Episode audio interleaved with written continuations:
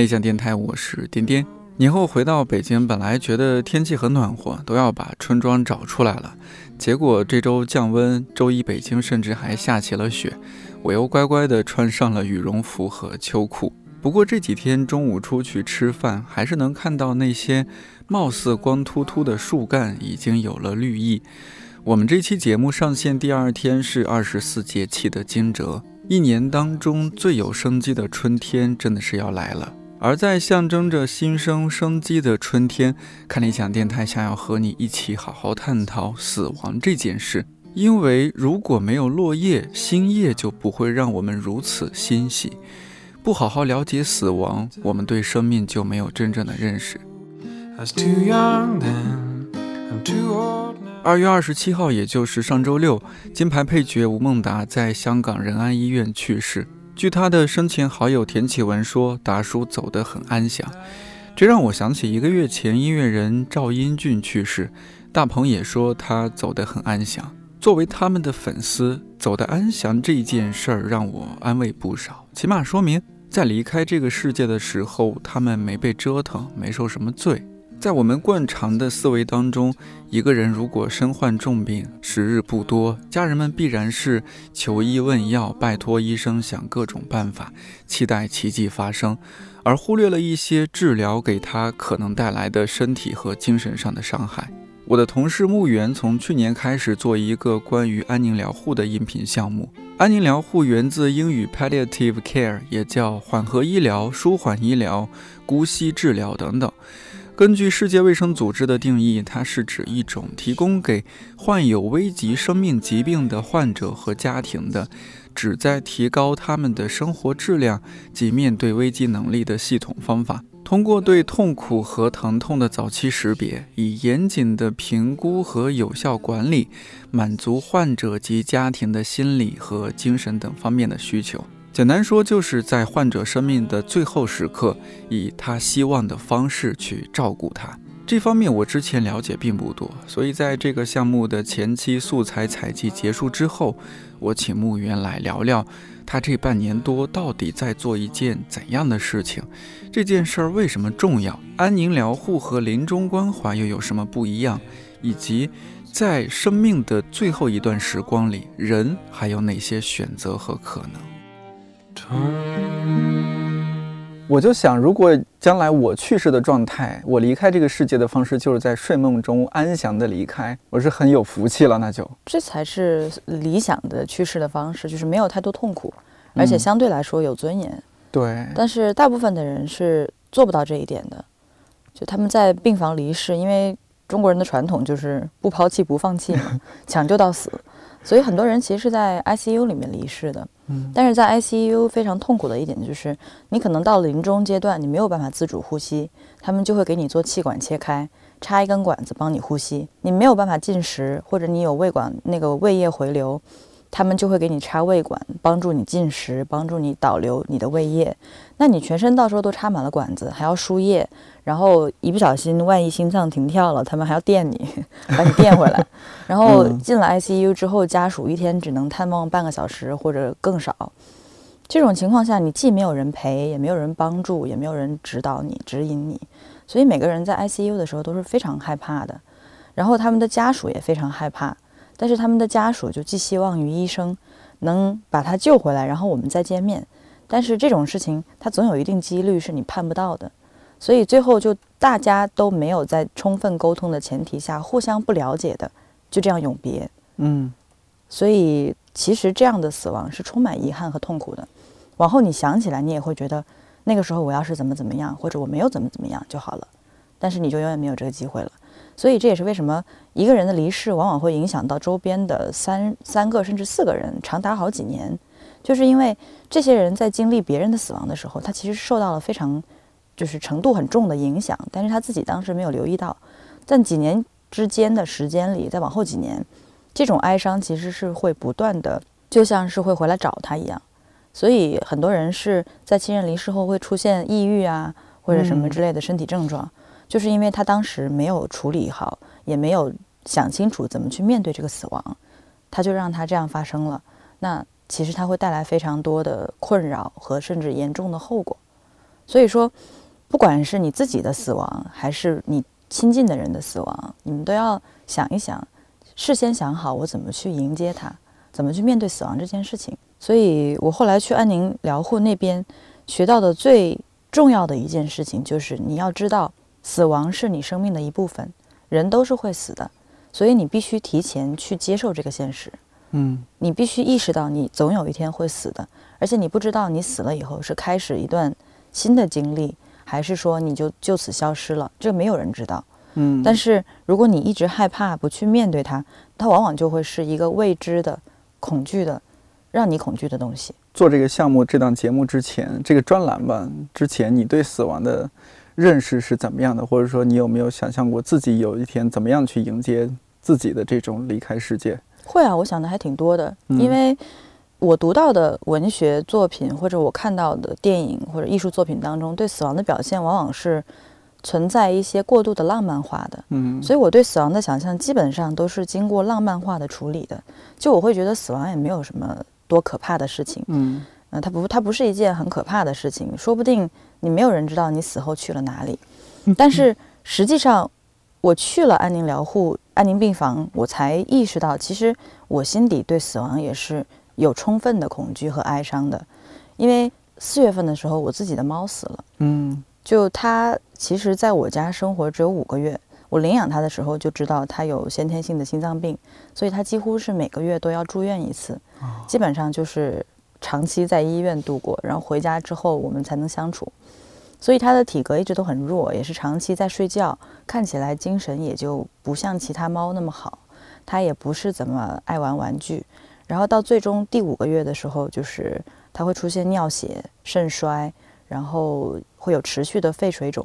然后心脏呃心脏会衰竭，然后它也有那个腹腔积液，嗯，就是它死了以后身体变得僵硬，但是肚子是软的，就是因为那个时候他肚子里已经全都是积液是嗯。水，所以我就觉得他的死亡过程其实是充满痛苦的，而且通过五个月的相处，我们其实已经建立了非常深厚的感情，所以他的去世对我来说也是一个打击，但是当时。我在经历他的死亡的时候，我并不觉得他会是有多么深远的影响，因为当时我看过那个科幻小说，是特德·江的《呃你一生的故事》，嗯。那个里面写的就是一个语言学家通过学会了外星人外星人的语言，然后他就获得了看见未来的能力，所以他知道他的人生当中会发生什么，和谁结婚，和然后有一个女儿，他的女儿会在多少岁的时候死掉。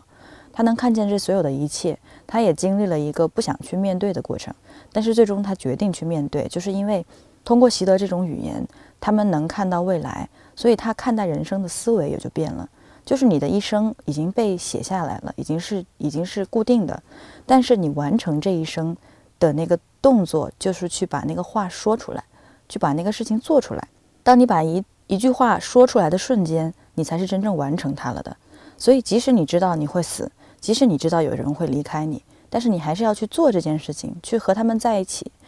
这就让你的人生真正有意义，因为你真正完成了这一个动作，让它实现了。所以看完这个故事以后，我就觉得也没关系啊。虽然我的猫死了，但是就好像我跟它在一起的这五个月，它永远都在我的记忆里，就好像我获得了同时看未来和过去的能力，我有余下一生的时间去看我跟他在一起的这五个月，我就觉得其实它并没有真的离开我。那个时候，我把我的这种对死亡的观念分享给其他人，他们就会觉得，啊，这是一个很新的角度。我们确实，嗯，受到了启发，我们也可以这样去看待死亡，就他们是受到鼓励的。但是越往后，当我意识到，其实那个时候我是在压抑自己的哀伤，嗯，就是我通过一种理论来说服我自己，你没事儿。但是其实过了几个月之后，可能突然某一刻我就崩溃了。所以去了安宁疗护那个项目，去探访他们之后，我就意识到那种悲伤是不可能被压抑的。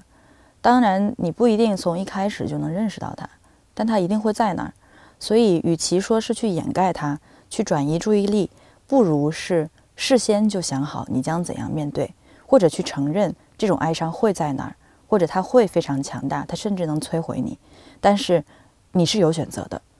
你是可以去学习怎样面对它的。然后你要给自己时间，慢慢的这种哀伤就会变淡一些，或者你能从充分和你的这个亲近的人也好，你的宠物也好。你的伴侣也好，通过事先和他们的充分沟通和足够的相处，你去珍惜跟他们的关系，这样就会让你更少一些遗憾。比如说我的猫死的时候，它那个时候已经很虚弱了，然后在医院，医生说我我们也没有别的办法了，因为他们已经在他肾衰、心衰、肺水肿，然后各种有并发症的前提下，给他做了那个腹腔穿刺。嗯就是他们穿进去是为了找他是否有癌症，但是其实穿刺完了以后也并没有癌症，所以那个检查相当于白做了，而且它是有创检查，这个可能很多人类其实很熟悉，就是你要做什么胸腔穿刺、锁骨穿刺，也是为了去探到那个病灶在哪儿。嗯，所以医生他的建议当然是为了解决你的问题，但是实际上你要考虑到被穿刺的这个人他有没有能力去承受这种痛苦。或者有没有人可以帮助他去分担一点这种痛苦，或者你能不能体会到他的那种痛苦，进而充分的同情他？但是当时我也没有想到，我就跟医生说：“那如果能这个检查有用的话，你就做吧，不管花多少钱我都要做。你试试去救他。”所以我就让医生给他穿刺，让他住进猫的 ICU，嗯，然后吸着氧，然后打着点滴。等我去看到他的时候。那段时间我还我还因为去了外省，所以刚回北京在隔离，所以从他第一天进这个医院，到最后，就是差不多过了十天的时间，我都没有在他身边，只有我的朋友帮我去看他，然后带着我的围巾啊什么的。嗯。等到我看到他的时候，已经过去十天了，就是他在这个猫的 ICU 里面，一个人一个猫在那儿。嗯。他就缩在那个猫砂盆里面，看起来非常的孤独和虚弱。然后他看到我的时候。就突然瞪大眼睛，露出了那种很惊讶的表情。他就趴在我腿上。你还知道回来？对，然后就是他可能以为我已经放弃他了。嗯，对。但是他看到我的时候就觉得，所以你看，其实我刚说的就成真了。就是我他死的时候，我觉得我没事儿，但实际上后劲儿很大。对。所以他看到我的时候，就露出那种惊讶的表情，就好像。他以为他再也见不到我了，嗯，所以那个时候我就决定，既然医生也没办法，那我们就回家吧。我就带他回家了。然后回家以后，他也已已经，就他还尝试会排便啊、喝水啊，但其实他已经非常虚弱，所以他到后来也不能自己吃东西，也不能喝水，只能躺在床上。那个时候我就想，如果你，我的原则是，当你还有自主进食的意识的时候，证明你还有求生欲。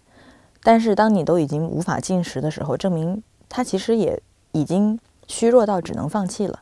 所以那个时候，与其让他再忍受痛苦，我就不如帮他快一点结束生命。所以好在猫其实还是可以选择安乐死。所以那个时候我们就请了医生上门过来，然后我的两个朋友守在旁边，因为是他们帮我找到那个医生。嗯。然后医生就把那个麻醉药先准备好，因为要先打麻醉，再打那个。安乐死的药剂，嗯，他把麻药抽好了，然后手举起来，我就把猫抱在怀里，然后我猫那个时候就是动不了了，我就把它抱在怀里，然后我男朋友在旁边哭，但是当时我已经不知道该做什么了，我也哭不出来，我就一直抱着他，看着他，他也看着我，然后他的瞳孔就开始慢慢放大，他就不知道为什么，可能是因为他在导气了吧，他就朝我男朋友吐了一下舌头，就好像在嘲笑他说：“你这个爱哭鬼。”然后医生靠近过来的时候，我猫就自己停止呼吸了，所以它就相当于被一群人环绕着，有人陪着它，然后在医生也准备充分的情况下，它就这样自然的离世了。后来我朋友就说，其实这是特别圆满的一种离世方式，因为他一点都不孤独。相对来说也没有那么痛苦，这过程也很快。对。然后听说那个那个兽医走的时候，在我们家门外还哭了。他说他好感动啊，他甚至觉得这个过程有一点圣洁。所以后来我第一次见到安宁病房的秦秦院主任和他们的志愿者负责人张威老师，我就跟他们谈说，那个时候是二零二零年的五月份，我第一次见他们，我就说，其实上个月我就经历了这样一次死亡，我的猫死了，我就跟他们讲这个过程。然后秦院主任就说，他听说我猫是怎么离世的之后说。哎，那不就是我们安宁病房，就是我们理想下的我们患者离世的情况吗？就是 有家人围绕，对，然后相对来说也快速没有痛苦，嗯，然后也比较安宁，也相信相对来说气氛甚至是比较幸福的。对，他说那个就是安宁的患者理想的离世情况，然后我就对这个整个项目更加好奇了，我就想说你们怎么能？做到让一个患者入住你们病房之后，不像普通 ICU 那么痛苦呢？嗯，那么孤独。对，然后我就去看，然后发现他们其实他们的人非常少，他们到现在为止只有两位医生，两位专职的护士，他们是跟海淀医院的肿瘤病房共用一层，然后他们的安宁病房的床位其实只有六个。哇，那么少？对，因为是政府支持的，它它其实不不盈利。哦，对，安宁病房，因为它不提供那种。嗯，就是抢救性的治疗，它其实只会给病人解决疼痛的问题，所以一般都是用止痛药，嗯，或或者是镇定的药物，所以它只是让病人少一些痛苦，然后如果实在痛苦的话会睡过去。那病人的这些就是医疗方面的消费是不需要花钱的吗？对，就是政府来买单的。对，哦，所以他们其实花就是病人的花销相对很少。嗯，那这个病房也就支撑不了太多的人员，嗯，所以他们的人员非常少，但是他们有很多的志愿者，志愿者在疫情还没有爆发的时候，是每周会去服务三次，包括帮病人理发，呃，洗头发，然后陪病人聊天、下棋、打牌、看电影，他们甚至还有那个音乐治疗。就是 听说有那种呃音乐治疗师进入病房，然后给患者放音乐，大家一起唱歌。嗯，然后有的病人已经好几个礼拜，已经很可能很长时间没有说话了，也就一直躺在床上奄奄一息。结果经过音乐治疗的那个治疗师的气氛一带动，他就自己手里拿了个铃鼓拍了起来，然后治疗师还会带着病人弹尤克里里，然后就跟他们一起唱一些老歌啊什么的，气氛一下就活跃了。所以在那个。那个病房里的患者，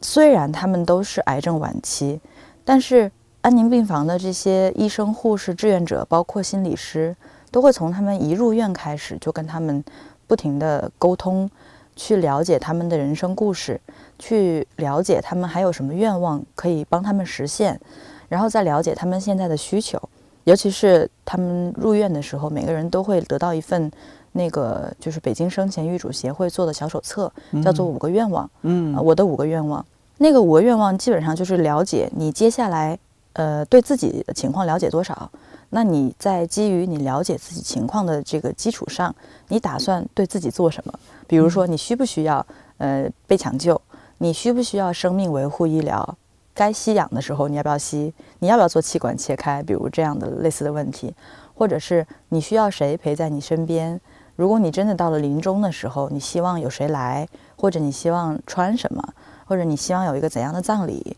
或者你希望让谁知道你的病情，或者你希望谁来帮助你，等等等等，有很多细节这样的一些问题。听起来完全是以一种临终者为大的一种对他们对整个安宁病房就是以患者自己为中心，所有的医护人员，包括志愿者、心理师，都会去反复询问和确认。患者自己的想法，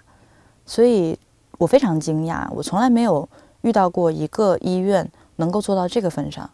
因为中国的医疗系统大家都知道是一直超负荷运转的，嗯，所有的医生他的目的就是为了把这个患者某一个器官或者是某一个机能给挽救回来，或者是解决一个非常细节的问题，嗯，所以医生也被告诉，就是你要做的就是把人给拉回来。但是，我从来没有听说过有一个地方，他们的医生护士不是为了抢救人，而是为了让人就是舒服平和的离世。后来我才知道，他们的原则就是：首先，你要承认死亡是一种正常的过程；第二，就是他们既不加速也不延缓死亡；第三，就是他们会提供一些帮助解除临终的痛苦和不适的办法。他们有这三种原则。同时，他们还照顾到病人的家属，就等于说他照顾了一群人。所以他们会说自己是全人呵护，嗯，就他们会是包照顾到包括病人的生理方面和灵性方面。所以我去了以后，了解到他们是怎样工作了以后，我就觉得应该每个人都会想死在这样的地方吧。这才叫真正的一路走好。对他们嗯有经常说一句话，就是你活成什么样，你就死成什么样。所以去了这个地方，我才意识到，如果你不提前开始考虑死亡的话，嗯，真正到那一天来的时候，你会非常的慌不择路。对，所以那个时候，你就会所有的孤独、惶恐、对未知的恐惧都会一起涌上来，所以你就会死得非常纠结痛苦。嗯，但是如果有人提前就来疏导你，教你去面对死亡，教你去克服对死亡的焦虑，教你去正确处理今后的安排，嗯，包括怎样去跟身边人沟通，去彼此呵护。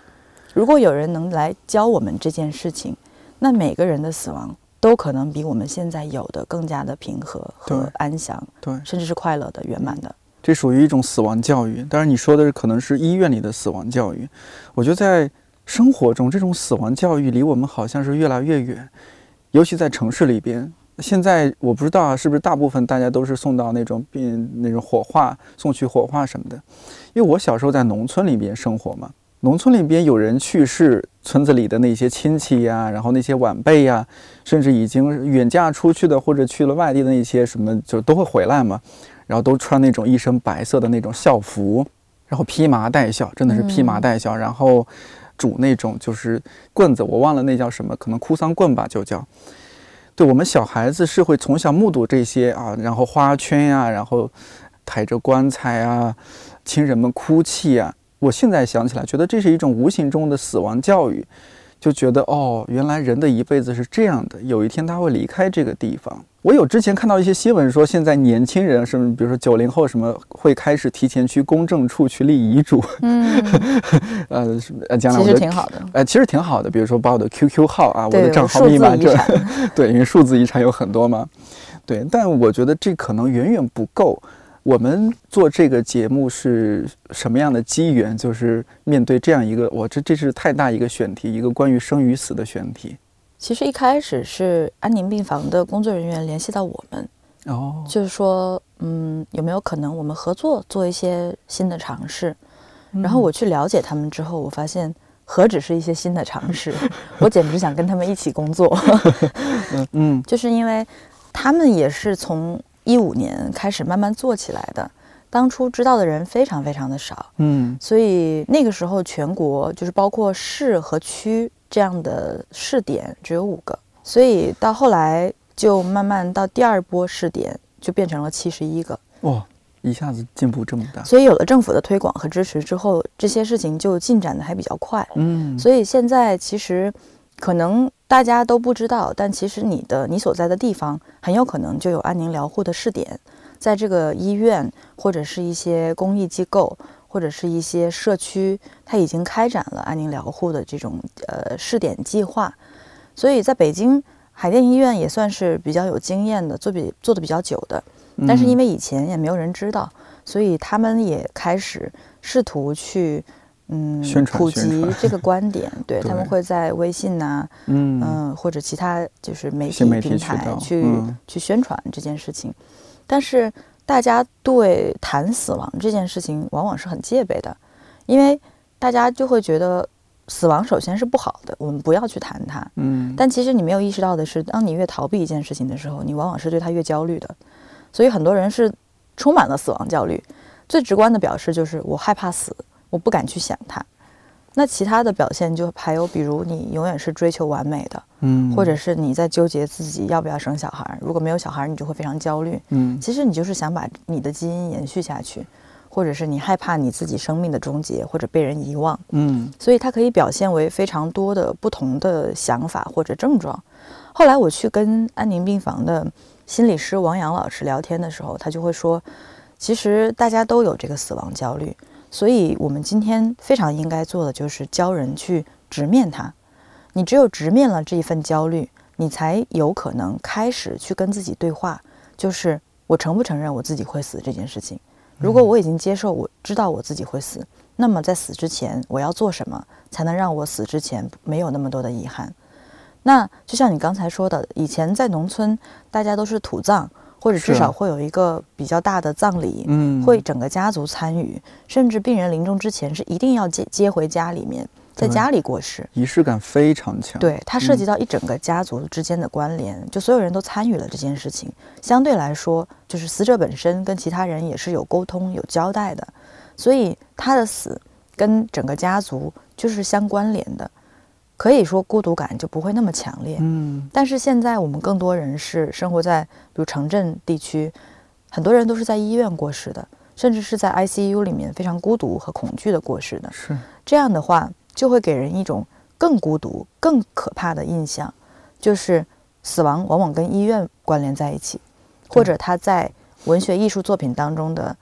给人的印象就是灾难，或者是瘟疫，嗯，或者是不幸的事情，或者甚至是阴森恐怖的事情。所以大家越来越会感到死亡就是一件阴森的、可怕的、消极的、孤独的事情。嗯在我看来，你越怕死，就越应该先去了解这件事情，因为人往往是对自己不了解的事情感到恐惧。当你嗯知道每个人都会死，而且它会是你人生的最后一个阶段的时候，当你有准备的去过余下这一生的时候，你就会有一个计划。比如说，呃，在临终关怀就是相关的项目里面，往往会提供一种训练，就是让你想象一下，如果你的人生接下来还剩一年，你要做什么？嗯，那如果你的人生还剩三个月，你要做什么？那如果你的人生只剩三天、一天、一个小时，你要做什么？这个时候，每个人都会发现自己的答案就会变，嗯会不一样。那如果你知道你的人生可能还剩二十五年，你要用这二十五年去做什么？你把它划分为几个阶段，到最后那个五年，甚至最后那一年的时候，你大概还会想做什么？所以，如果每个人都对自己的余生有准备、有计划，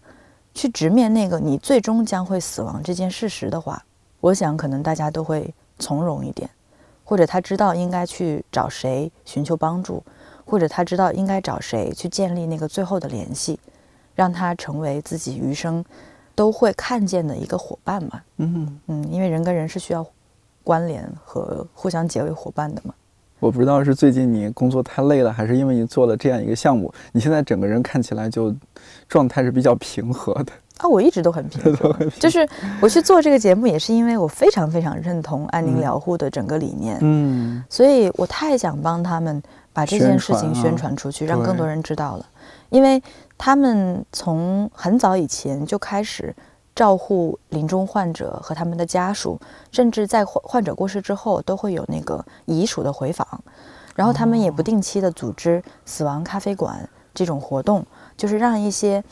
普通人彼此间也不认识，大家坐在一起敞开的谈关于死亡的这件事情，可能是分享一些自己见过的、经历过的关于死亡的经历，或者是分享一些对死亡的看法。然后你会发现，当你把一件事情说出来之后，它就没有那么可怕了。反而然后对，还会有其他人过来引导你，或者给你回馈。当所有人在一起互相谈死亡的时候，它就变成一件没有那么孤独的事情，它就变得好像又可以面对了。嗯，所以，死亡咖啡馆这种活动，我觉得是非常非常好的，大家都应该去参加。所以，我们也专门做了一集节目，是关于死亡咖啡馆，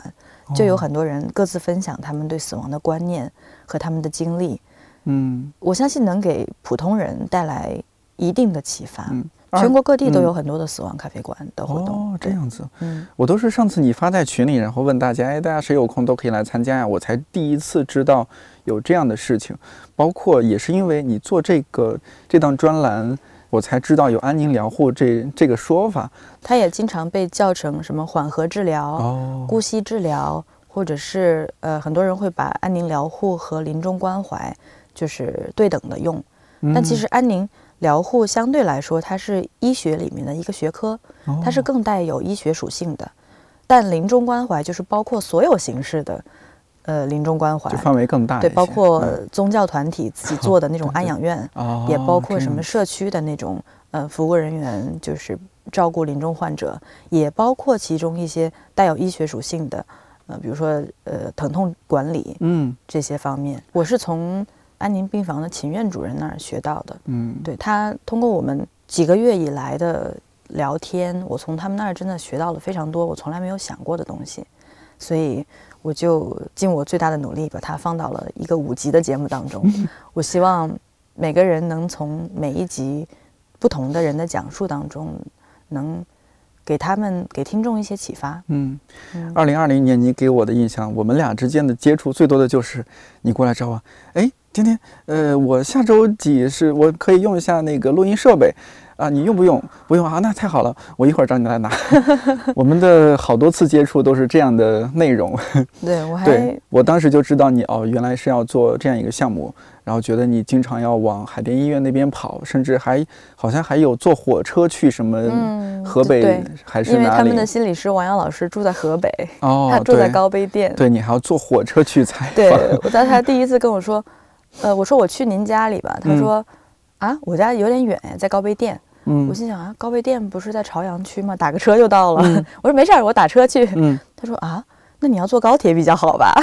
我才知道是河北的高碑店。哦，不是朝阳那个高碑店。对，不是。嗯，对，其实是这，你应该是你，刚刚说是五月份开始。对，真正开始进入病房是七月。哦，因为受疫情的影响，他们也封闭了相当长的时间。哦，所以到我们这档节目正式上线，基本是这档节目从策划。到你开始收集素材，到后期制作，到上线，接近一年的时间，差不多九到十个月。对，反正超过半年了吧。嗯。但是真正大的启发是我去了安宁病房以后，嗯，我就是他们的理念对我影响也很大，因为他们比如他们有一个四道人生的说法，嗯，这个四道就是道谢、道爱、道歉、道别。哦。所以你的一生就会是不同不停的做这四件事情。那我就会想，我目前为止有没有及时的对每个帮助我的人说谢谢？有没有及时对每个我冒犯过的或者我觉得对不起他们的人说抱歉？那我有没有及时告诉我爱的人我爱他们？嗯，或者在每一次就是跟人发生交集的时候，在这场交集即将结束的时候，我有没有好好跟每个人道别？嗯，我会。不断的去反思我最近的生活有哪里我可能还没有做好，或者有某种沟通我还没有做到位。所以安宁的理念，它其实帮助人更积极的沟通了。相对来说是，在这个节目的第一集会是有一位患者老太太，她是呃主动愿意把她的故事分享给所有人的，所以我就去跟她聊过天。也收录了一些声音，最后把它做成了第一集节目。他在一个临终就是非常虚弱的状况下，居然跟我聊了三个小时，这作为临终患者是非常不可思议的。但是我发现跟临终患者沟通，听他们的人生故事，其实是一个互相激发的状态。他通过讲述，通过被倾听，他的精神突然也变得好了，嗯，他也变得高兴起来了。那我通过听他的故事，我也从中收获了很多，所以那一场谈话对我来说也是很有意义的。后来我们聊天之后，再过了几天，我去医院的时候，他就进入了昏睡状态，因为他太疼了，他每天都只要是一秒钟是清醒的，都在经历剧痛，而且呼吸困难，所以他最后就跟医生沟通，选择了用镇定药物。所以我再见到他的时候，他其实已经是睡着了，就一直在睡觉。就是在那个昏睡的呃状态下，他的家人也守在他旁边，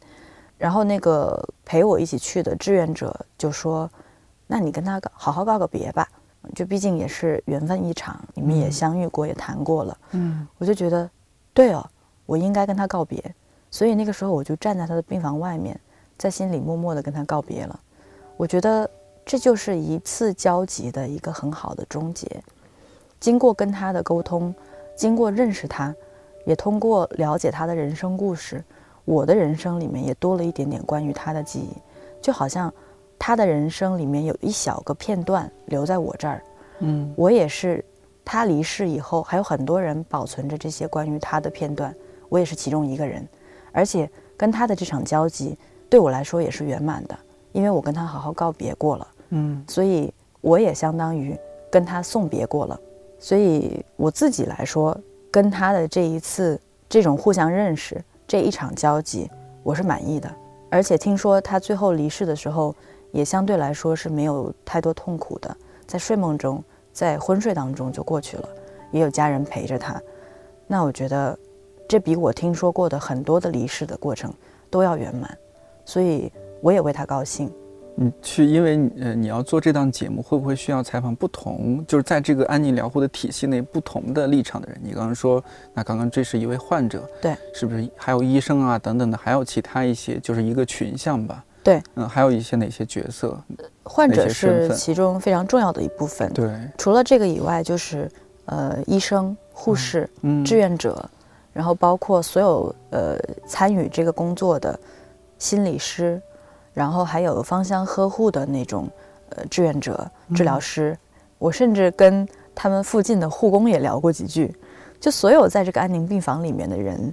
我都跟他们沟通过，也发现他们都呈现出一种非常达观的状态，每个人都是乐呵呵的，尽管他们陪着一些临终患者，或者他们正在照料临终患者，甚至他们自己本身就是癌症晚期患者，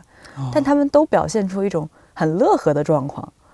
而且，呃，我也采访过不止一位患者，就还有一位是一位呃老先生，他接受采访的时候可高兴了，就是能有人听他说他自己的故事嘛，就一直跟我讲说他年轻的时候到现在都经历过些什么，对，嗯、住进这个病房有什么有什么感觉，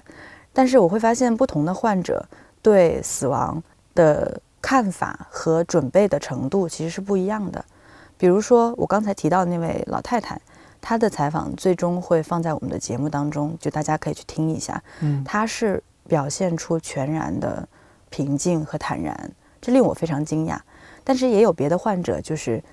他虽然已经住进了安宁病房，但他其实没有真正准备好自己面对生命的终结，所以他们还是会表现出一些纠结，或者说嗯、呃担忧、恐惧，这是非常正常的，因为不是每一个人都会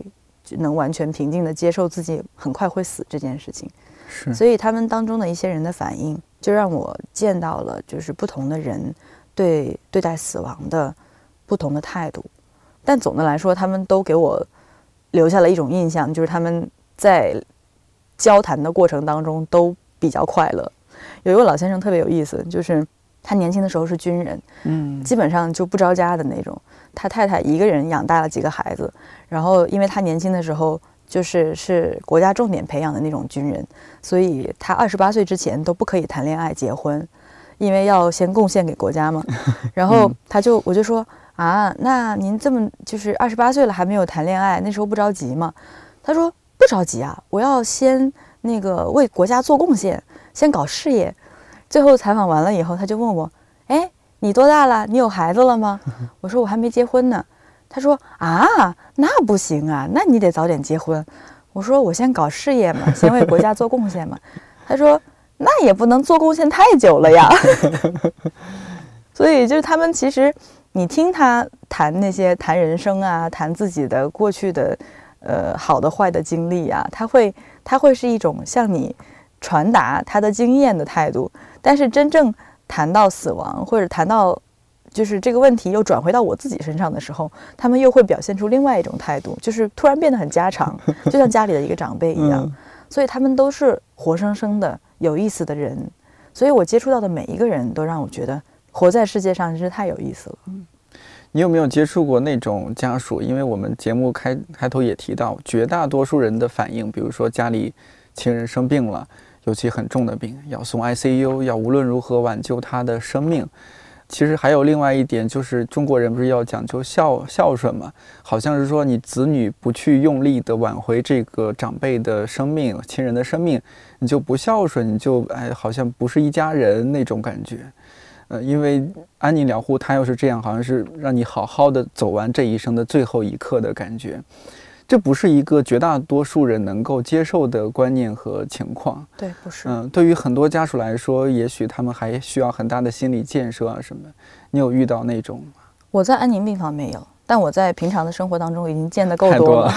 对，就是大家会觉得我要是嗯不不好好抢救，别人会说我不孝。嗯这其实每个人，患者自己也好，家属也好，也都背负了太多。但是这种情况在安宁病房是比较少见的，因为从你联系上安宁病房的工作人员这一刻起，他们就开始跟你不停的沟通，就是患者本人有没有同意进入安宁病房，他接不接受进入安宁病房之后的这种治疗策略，嗯，他有没有打算在病房过世，或者是他接下来他知不知道自己实际的病情？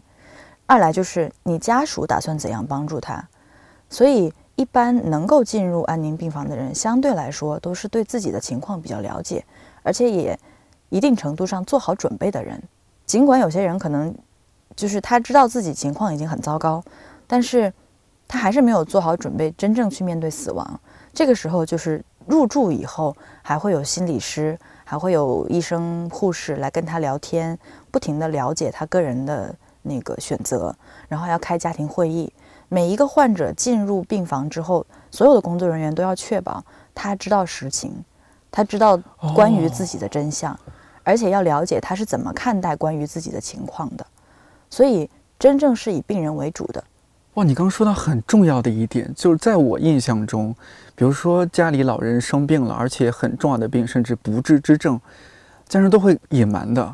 都不会告诉他，而是告诉他啊，这个没关系，这个会治好的。就我们传统观念来说，会觉得哦，这样似乎对病人是一种安抚。对，他们会觉得这样你就可以轻松一点去接受治疗啊什么的。但你说会不会，其实从病人的角度来说，反而希望说你给我一个放心话，哪怕你告诉我说，哎，你想做点什么，做点什么，想吃点什么，吃点什么吧，他反而需要这样的话。我跟病房的秦院主任聊天的时候，他说也并不都是，并不都是所有的病人都想知道自己什么情况，因为他们非常害怕。哦，他害怕知道自己已经无力回天了，所以其中有一部分人是是宁愿你瞒着我的，但另一部分人，尤其是能够进入安宁病房的这一些人，他们相对来说就是更愿意知道真相的，哪怕他一开始不知道，但后来知道了，他们也会有一个相对比别人更快的接受的过程，就是他们的观念会发生转化，就是从一开始。到不知道我自己是什么情况，到知道我自己是什么情况，继而去接受我这个情况，继而去想，既然我已经这样了，我接下来要怎么做？这是一个过程，每个人都需要这个过程，只是有的人快，有的人慢。所以，有的时候家属就需要想想，你这个患病的家属，他是不是那种能接受这个、能接住这个真相的人？或者你过多久才要告诉他他的、他的、他的实际情况？那你告诉他之后，你有没有准备好去帮助他？你们如何一起度过最后这个阶段？那有的患者家属他自己自己其实是也害怕去面对这个这个实际情况，嗯，所以有很多人选择了一直到最后都没有告诉他的呃亲人，你实际上已经情况很糟糕了，病入膏肓了。对，但这又容易带来一个后果，就是等到亲人去世之后，他突然有一天开始后悔，就说：“我那个时候其实应该告诉他真相。”嗯，因为。有些患有些患者家属，他们是，比如说你的呃父亲母亲已经病重进了 ICU，那个时候情况就由不得你了，你也不是想探视就能探视的。他们在 ICU 里发生了什么，你也不会知道。嗯，可能他突然有一天打电话就告诉你他不行了，等你赶到的时候，你们俩已经话都没法互相说了。嗯，所以就是没有交代的，就这样互相错过了，反而是更遗憾。对很多人来说，会是一个巨大的打击，他们会懊悔。会哀伤，会痛苦，这个痛苦甚至可以持续非常久。嗯，所以说，我后来意识到，为了避免这种长久的痛苦和后悔，我们就应该早一点做准备和直面真相。所以这件事情也不是上来就能让所有人都说哦，你们你可能很快就会死了，你要接受这件事情，而是我们现在循序渐进的，先让大家知道有死亡教育这件事情。让大家慢慢的接受，我们开始谈死亡，然后你可以先和一些你是信任的朋友谈，比如你去你信任陌生人，那你就去死亡咖啡馆，或者你信任跟你处在同温层的朋友，你就跟你的亲密的朋友谈，直到最后你可以开口跟你亲近的家属谈，比如跟你的父母谈，你就会发现，其实我们大家对死亡的观念差别非常大，那在在彼此消解这些隔阂的过程当中。你们达成共识了以后，其实可是可以起到互相支撑和温暖的作用的。嗯，当你有人互相支撑的时候，这个恐惧就会不那么强烈了。所以，我现在觉得，我愿意和每个人谈死亡。如果你需要帮助，需要帮忙消解这种焦虑，或者你不知道自己该怎么办，我觉得那就应该去找一个你信任的人，跟他谈你的焦虑是什么，他是大概是什么原因，或者我们应该怎样去面对它。如果你找不到人，那你就去找一个受过专业训练的心理咨询师，都可以。对，或者你去参与像安宁病房这样的志愿者的活动，你可以从很多人身上学到这种经验。说到这些，让我想起来，呃，我上一次见到外公外婆的时候，他们是一脸是有点开心、有点放松的状态，和我说：“哎，你快去院子里的那个房间东，我们叫那是怎么东房，说去东房看，呃，姥姥姥爷这个把棺材搁好了，可漂亮了。”对他，他很开心的和我讲这件事情，然后还带着我去看他们搁好的棺材，说这是什么样质地的木头，是请村里面多么有名的什么木匠来做的。就我当时心情很复杂，我会觉得哦，这两个棺材是将来我眼前的这两位亲人，他们将来会躺在这个里边。但你又看到他们脸上那种一脸放松、一脸轻松，甚至开心，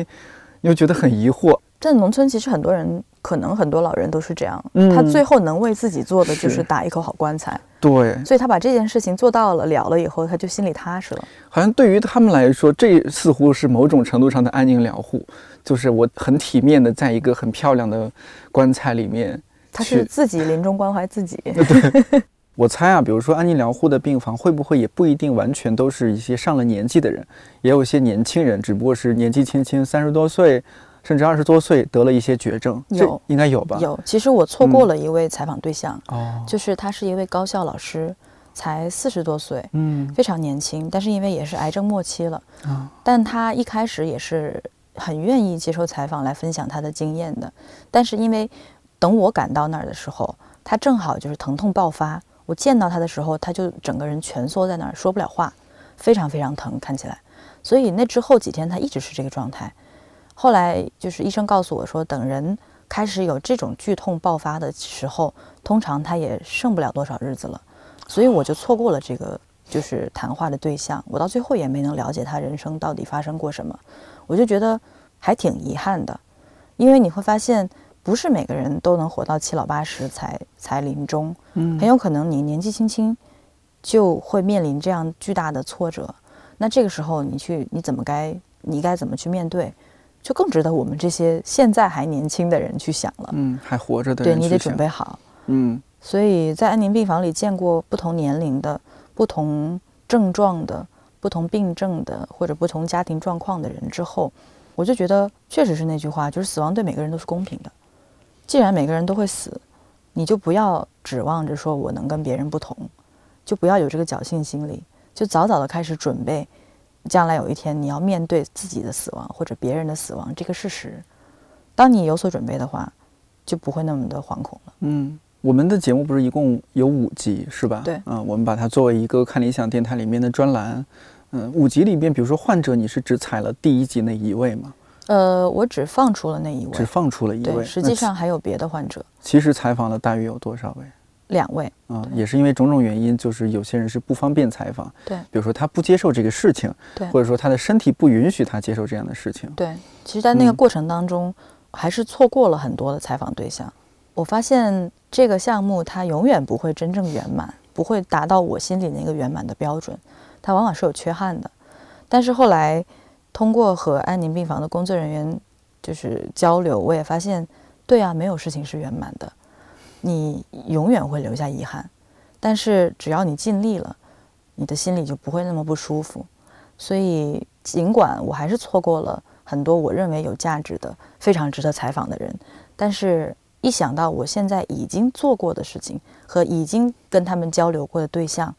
一想到我有跟他们好好告别，我有感谢他们，我有表达过对他们的欣赏，嗯，还这四到五都完成了，嗯。我就觉得那好，走到嗯。这一步也不错。对，所以如果以后有机会，我当然还会继续做这样的项目。我也有希望能有更多的年轻的人意识到死亡教育或者说安宁安宁疗护这是个事儿，以后会有更多的年轻人开始思考，开始加入这个东西，因为就我们看理想自己都有同事，就是呃上次参与了那个死亡咖啡馆之后，嗯，他后来就报名成为了安宁病房的志愿者。哦，真的呀？对，他是真正去上过培训课的。哦，所以我就发现，而且安宁安宁病房现在的志愿者也也日渐年轻化，就动不动就会有那种、呃，就大概研究生那个年龄段，正在硕士在读的一些学生会去参加这些项目，不管他们是呃想去学习也好，去体验也好，甚至只是去观望一下也好，嗯，那我觉得你都相当于是一只脚踏入了一个你前所未知的世界，这对所有人来说应该都会有一种积极的影响。这个节目就项目就只剩上线了，是吧？其他就采访什么都结束了对，。暂时结束了，没有意外的话不会加入新的内容。你在这个过程当中，你觉得你心态有没有变化？从刚刚开始接触这个项目，到接触那些患者啊、医生啊，再到你后期制作，啊，到准备，嗯一开始其实我去的时候就已经很认同他们的理念，嗯，但实际上我的经验跟他们肯定还是差距很大，嗯所以我对他们就会有非常多的好奇。比如说患者，你住在这儿，你是为什么来这儿？你你不害怕死吗？我我虽然我也不害怕死，嗯但你为什么？嗯或者是跟心理师聊，就是我们怎么去跟人沟通，怎么去呃看待这个死亡焦虑。我从他那儿学到了很多，所以就像你说的，我会变得更平静。呃，再包括跟其他的一些，比如芳香呵护的老师聊天，他就会说，你不要老想着去拯救别人，因为很多人来做志愿者，一开始就是想来挥洒爱的，就想把他的爱给别人，然后起到自我满足或陶醉或感动的作用。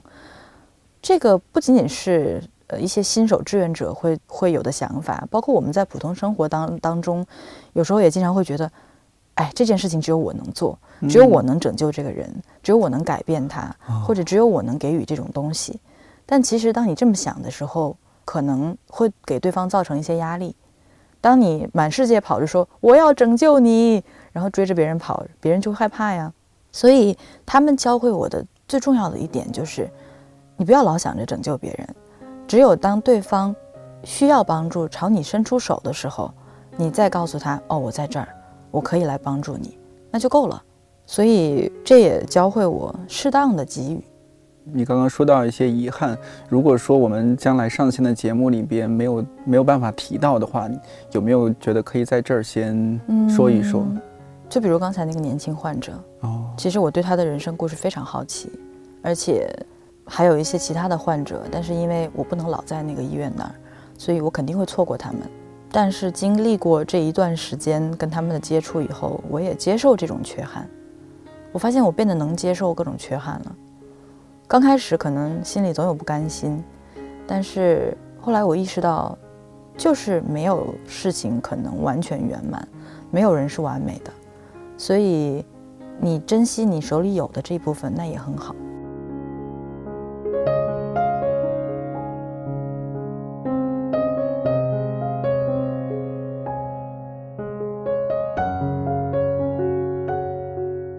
墓园的这个音频项目已经在后期制作当中，近期就会上线，预计成片有五集。我们会把它作为一个小专栏收录在看理想电台当中更新，也期待你的收听和反馈。对了，再次提醒一下，二零二一年的每一期看理想电台都会送出至少一份礼物。参与方式非常简单，就是在看理想 APP 当中的当期节目评论区留言，我们会根据留言内容质量选出幸运听友。上期的神秘礼物是梁红老师的新书《梁庄十年》签名书一本。如果是对中国当代村庄变迁感兴趣的朋友，我非常推荐你去读梁红老师的系列作品。之前还有和梁庄相关的两本是《中国在梁庄》还有《出梁庄记》。看联想去年和百度合作的视频节目《一日谈》，有一期正好是小李老师李厚辰他和梁红老师的对谈，内容很有趣，也让人思考一些事情。有空可以去看看。本期礼物和春天有关，具体是什么？下期揭晓。下周四应该就是墓园带来的安宁疗护之旅了。感谢你的收听，看理想电台，我是颠颠，祝你早安、午安、晚安，我们下期再见。